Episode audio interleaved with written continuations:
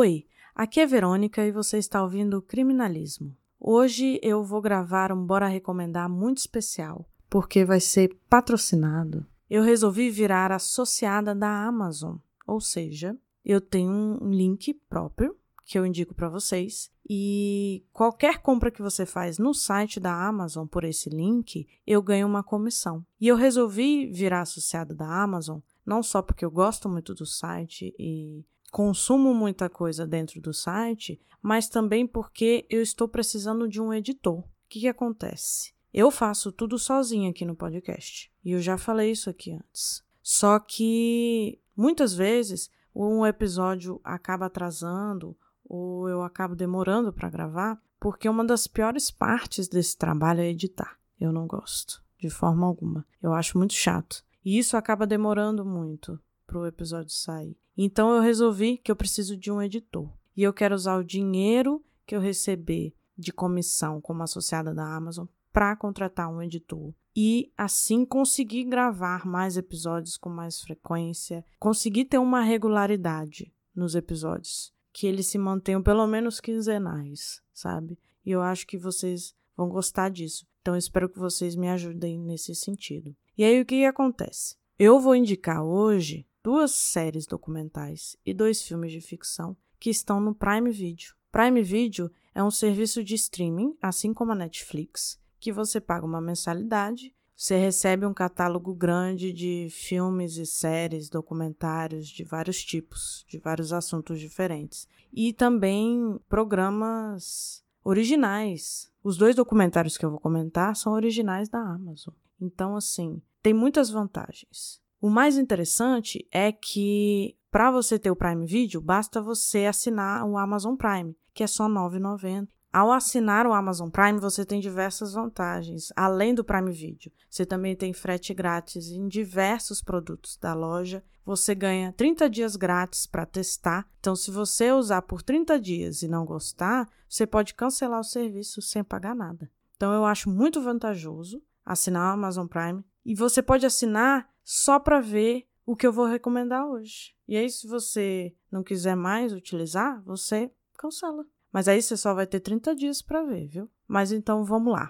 Vamos começar a falar logo, né, das recomendações, que é o que interessa. É, lembrando que eu vou deixar o link para o Amazon Prime, para assinatura do Amazon Prime, na descrição do episódio e também lá no meu Instagram, criminalismo, na bio. E também eu vou deixar um link para uma lista de livros de crimes reais que eu fiz. Eu construí uma lista de desejos com livros que você pode encontrar na Amazon. E deix vou deixar também na descrição do episódio e na, no link da bio do Instagram, criminalismo. Para quem se interessa por crimes reais e quer livros sobre o assunto, sobre o tema, eu acho bem interessante, acho que vocês vão gostar. Tem bastante coisa lá. Mas vamos lá. Eu quero começar falando sobre uma série documental de quatro episódios chamada Lorena. É uma série original e conta a história de Lorena Bobbitt, que na década de 90 ficou muito conhecida depois de cortar o pênis do seu marido, John Bobbitt. Essa história é muito interessante, vale muito a pena assistir esse documentário, porque ele tem diversos pontos de vista. Assim.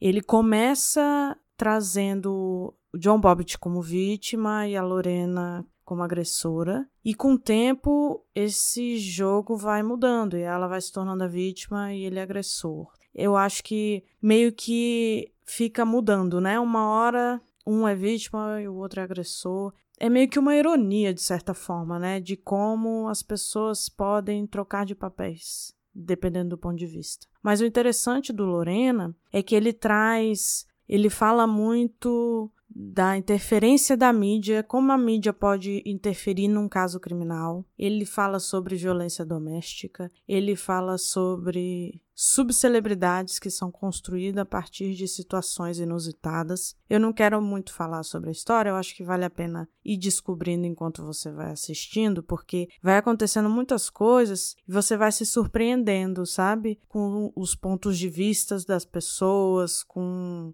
como as coisas vão acontecendo, como as coisas vão se desenrolando. Ele mostra o julgamento dos dois. É bem interessante. Eu gosto também porque tem tanto a Lorena quanto o John Bobbitt falando. É uma coisa que a gente não costuma ver em séries documentais, né? A gente não costuma ver a vítima e o agressor e isso depende muito do ponto de vista, né, no caso dos dois, mas você poder ver os dois falando o lado deles da história, a opinião deles sobre a história e as consequências das coisas que eles fizeram, o que, que aconteceu. Então, assim, eu recomendo muito essa série. Eu vi pouca gente falando sobre ela e eu acho muito válida para análise de comportamento, para análise de julgamento, para perceber a influência da mídia em casos criminais a gente vê muito isso em diversos casos. Parece que não é uma coisa tão comum, mas é.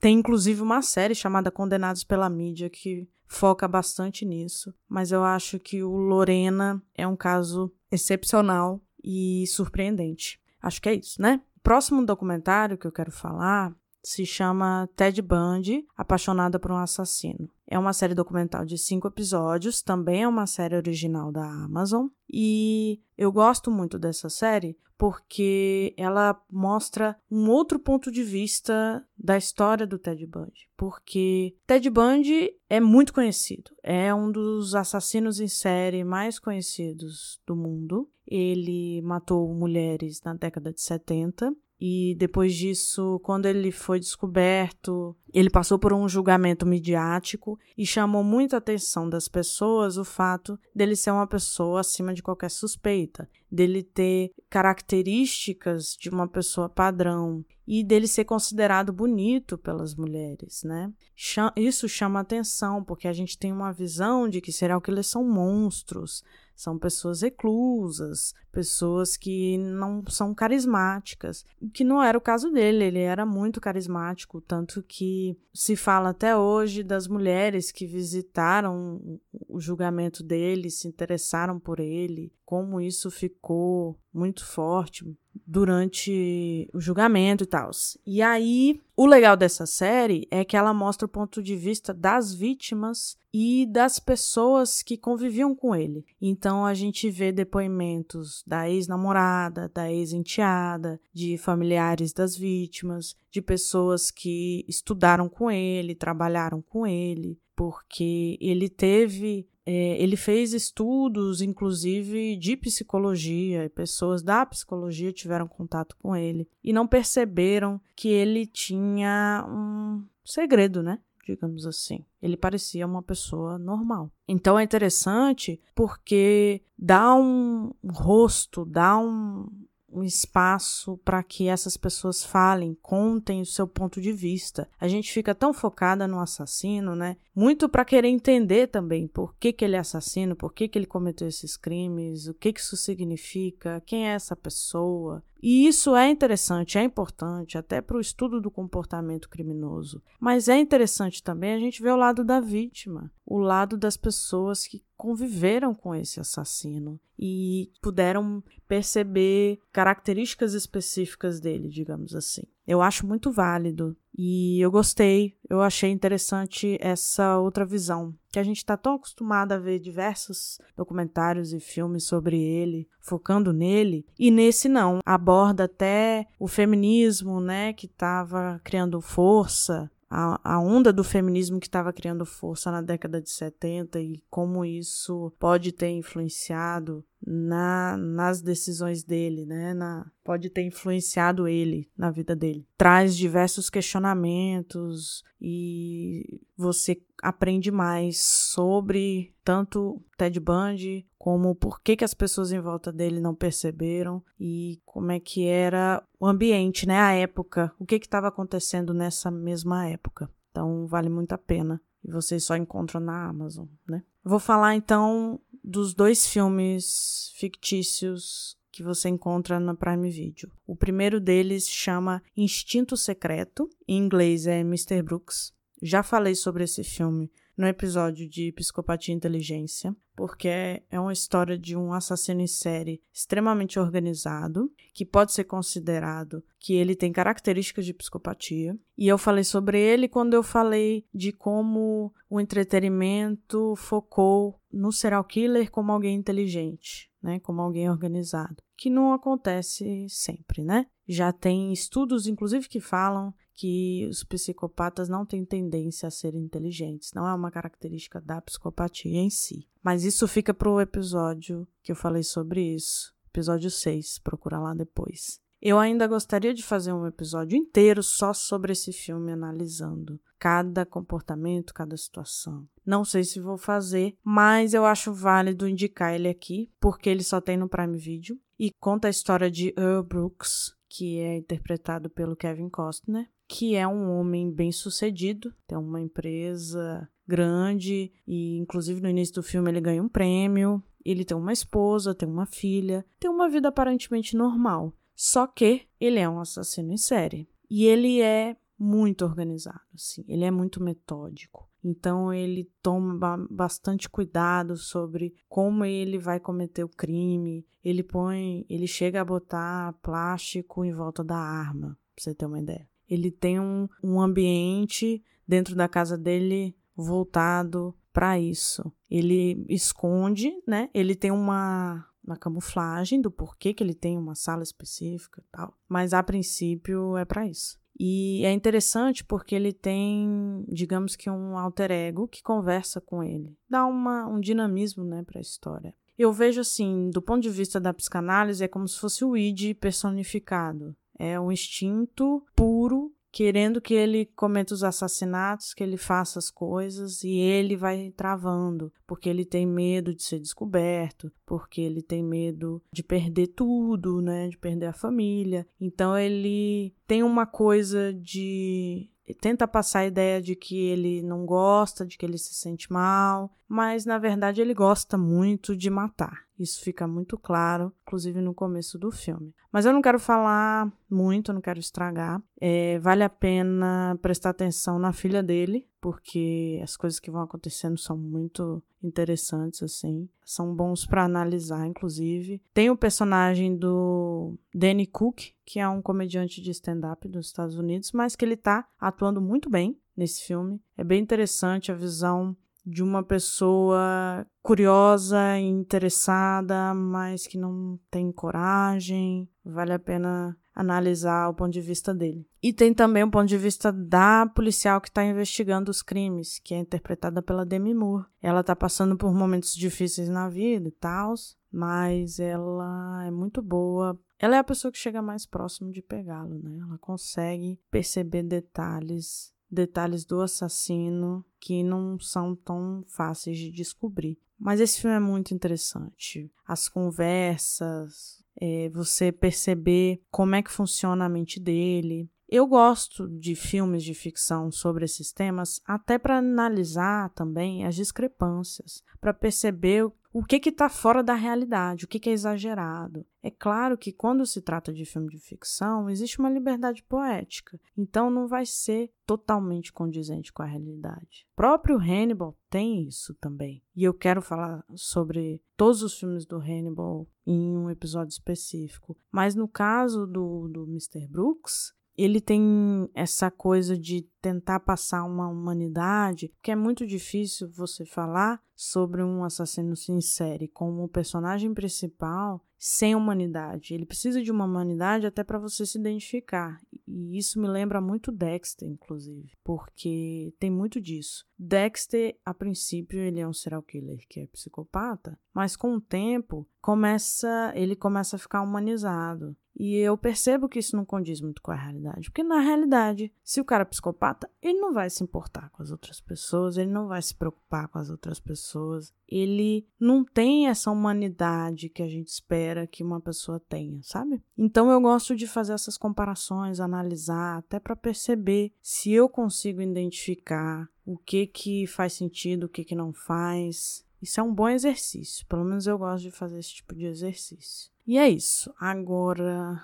sobre o último filme que eu quero falar, se chama Precisamos Falar sobre Kevin. é um filme de 2011 e Instinto Secreto de 2007. Então são filmes que já têm um tempo aí, mas são muito bons, vale, vale a pena serem vistos. Eu gosto bastante. Precisamos falar sobre Kevin é baseado no livro do Lionel Shriver e conta a história do ponto de vista de uma mãe que consegue ver o lado sombrio do seu filho. A mãe é interpretada pela Tilda Swindon, que é uma atriz maravilhosa. E o filho é interpretado pelo Ezra Miller, que também é espetacular. Os dois são muito bons. E o interessante dessa história é porque, já vou falar aqui de cara, você vai descobrindo com o tempo, mas fala sobre assassinato em massa. Envolve um caso de assassinato em massa. E mostra o ponto de vista de uma mãe que tem um filho um pouco estranho. E não é comum a gente ver esse tipo de filme desse tipo de ponto de vista. E ele também não tem uma linha temporal certa. Então ele fica entre o presente e vários momentos do passado, desde quando ela engravidou até o presente momento, que é depois que acontece uma situação muito específica que muda a vida dela completamente. E aí o interessante desse filme não só pelo ponto de vista de você ver uma mãe em conflito e o comportamento do filho e muito do que acontece no presente e tal.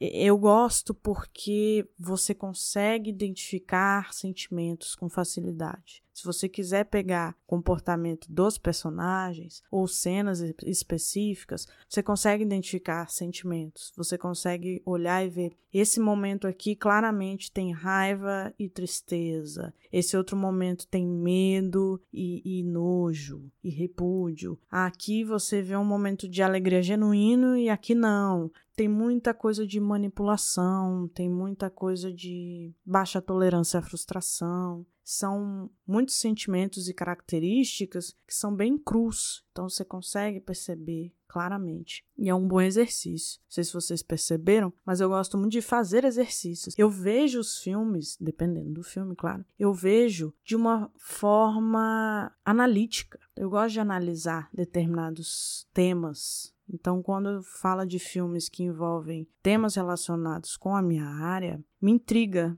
E aí eu começo a analisar e, e prestar atenção. E precisamos falar sobre Kevin, tem muito disso. E é muito interessante. Até me lembrou um livro que se chama Acerto de Contas de uma Mãe, da Sue Klebold, que conta a visão da mãe do Dylan Klebold, que é um dos assassinos do massacre de Columbine. Muita gente conhece, é um dos massacres mais conhecidos do mundo. Dois jovens do ensino médio entraram na escola de Columbine nos Estados Unidos em 1999 atirando e eles mataram e, e, deixaram vítimas debilitadas, né? Teve um que inclusive ficou na cadeira de rodas. Então, assim, ela conta o ponto de vista dela da situação, de como o Dylan era, de como era a vivência deles, de como ela era mãe. Ela conta também depois do massacre o que que acontece com ela, Hoje em dia, inclusive, ela faz TED Talks falando sobre o assunto. Né? Ela claramente conseguiu ter uma resiliência dessa situação e ajudar outras pessoas. Eu acho isso muito legal. E eu me identifico muito com a escrita dela, que eu acho maravilhosa, porque ela é muito analítica, sabe? Ela consegue, ao mesmo tempo, sentir a situação, seja de sofrimento, seja de raiva, de preocupação, de, de alegria. Ela consegue sentir e, ao mesmo tempo, analisar a situação. Ela consegue dar um passo para trás e pensar sobre aquilo ali, entender o que está acontecendo, por que, que aconteceu, o que, que aconteceu, o que, que ela pode tirar daquilo. Isso não é comum da gente ver, principalmente na escrita, né? Ela deixa isso de uma forma muito crua. Você vê que normalmente a gente fica meio retraído, né, de demonstrar esse lado, porque pode ser interpretado como frieza, como você não está se importando com a situação. E não é verdade, né? Então eu acho muito interessante esse livro, vale muito a pena. E me fez também comparar, né? Eu acabei comparando o livro com o filme, porque no filme a mãe ela se entrega mesmo, ela sofre, ela não consegue lidar com a situação, sabe? Tanto durante o crescimento do filho quanto depois do que acontece. Ela tem muitas coisas mal resolvidas, assim. E o comportamento dele também é um comportamento é, manipulador e, e, de provocação. E ele sabe o ponto fraco dela e ele atinge esse ponto fraco, ele vai esse lado cruel, né? É bem interessante. Eu acho que vale muito a pena assistir. Falaram muito sobre ele, sobre o livro, né, na época que lançou, mas eu acho que ainda está atualizado, ainda vale rever. Inclusive, eu revi e tive outra visão, porque eu vi o filme mais ou menos na época que saiu, então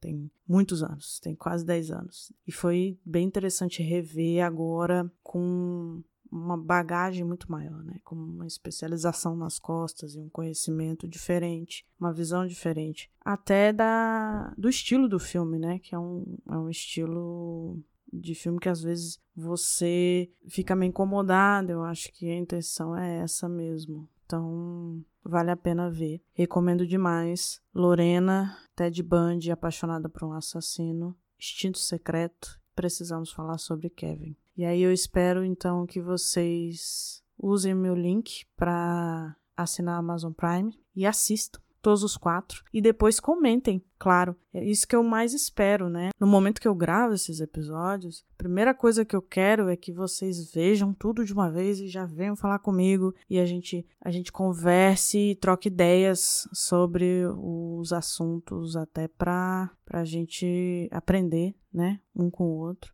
Eu gosto muito de assistir, né? Eu gosto muito de juntar o entretenimento com a realidade, de analisar do ponto de vista criminal filmes e séries, documentários, etc. Então espero que vocês gostem, comentem e se você usar meu link para comprar alguma coisa, para assinar Amazon Prime, me conta que eu vou anotar todo mundo que ajudou e depois eu conto para vocês se deu certo, se eu consegui contratar um editor e espero que isso dê certo. Qualquer dúvida, você pode falar comigo, você pode me procurar no arroba criminalismo e também a gente tem o grupo do Telegram, então você pode me procurar lá, falar comigo no privado e aproveitar. Aproveita inclusive que a gente está na Black Friday, então tem várias promoções no site da Amazon, tem muita coisa interessante. Hoje, no dia 27 do 11 de 2020, depois aí já não tem mais. Você ouviu depois, perdeu. Mas quem sabe ano que vem, não é mesmo? Mas não deixa de assinar a Amazon Prime, não, viu? 30 dias grátis. E é isso. Agradeço por vocês ouvirem. Eu tô querendo fazer episódios quinzenais. E próximo episódio vai ser sobre Poderoso Chefão, terceira parte. Tem um, um, uma surpresinha aí para vocês. Vai ser bem legal. E é isso então. Até mais.